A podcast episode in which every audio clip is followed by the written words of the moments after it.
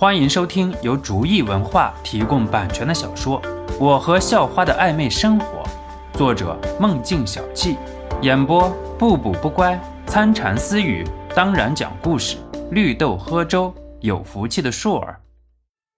第七十一集，肖家勋一共带了十一个人，正好分了四个小组。若是在天上俯瞰的话，会隐隐约约看到一个小队在很警惕前进着。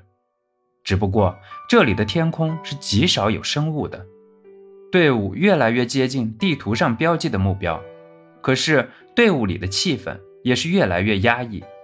经过训练的特种兵自然不会怕死，可是战前动员，肖家勋告诉队员敌人手段很特殊的时候，队员心里也在打鼓。如果是正面和敌人战斗，血流七尺，倒地而死，那是光荣；被敌人用根本不知道的手段给弄死，甚至连敌人的影子都没有看到，那可是太窝囊了。所以，到了敌人的老巢附近的时候，每个人都打起了十二分的精神，希望能够注意到不符合常理的东西，避免无辜的伤亡。前面的，同时注意脚下和两侧，注意隐蔽。肖家勋也是知道敌人手段古怪，所以低声提醒道：“还有，尽量放低声响，不要让敌人发现我们。”老大计划真是好，埋伏他们一波，杀杀他们锐气，让他们那么嚣张。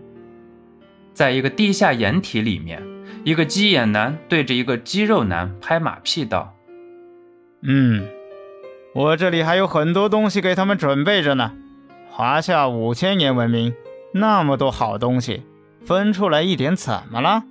小气死了！算了，咱们自己拿吧。肌肉男很喜欢别人的奉承，于是说道：“由于上一次玉雕差点被肖家辉的手下抢走，于是组织这边派来了肌肉男坐镇，先打掉华夏追讨人员的锐气，然后再把东西运走。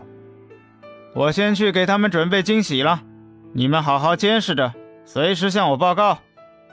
肌肉男吩咐了一声，就离去了。小叔，我觉得不太对劲儿啊。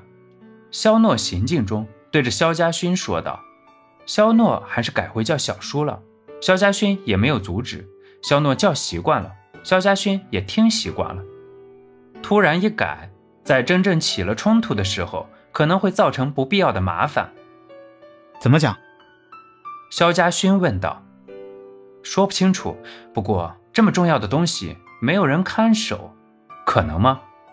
肖诺反问道：“这是在地表，可能那些人自视比较厉害，所以外边放哨或者监视的人就没有。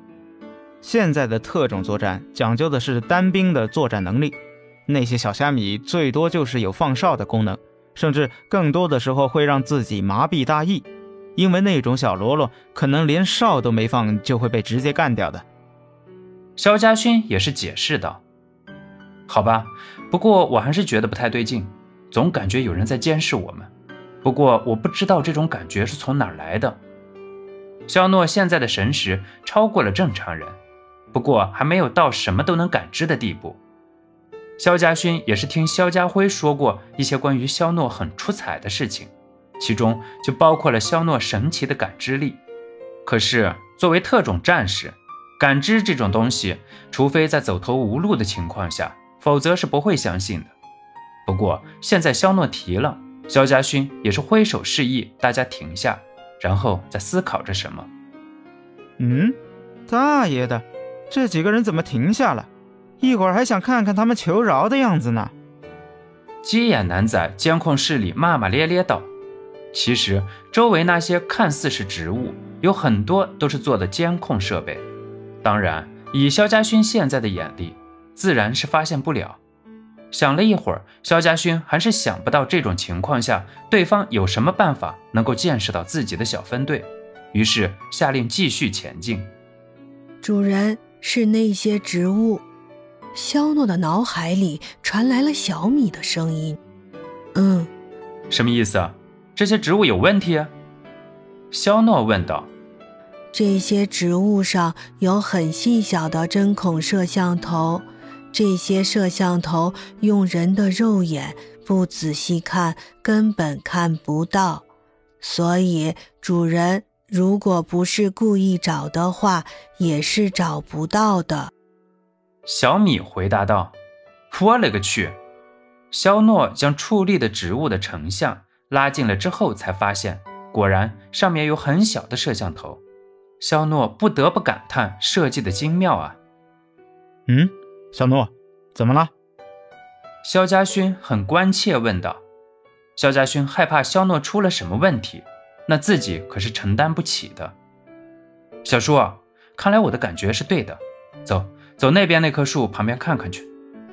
肖诺指着一棵树，对着肖家勋说道：“那上面有监视的摄像头。”嗯，大家隐蔽和互相保护，跟我来。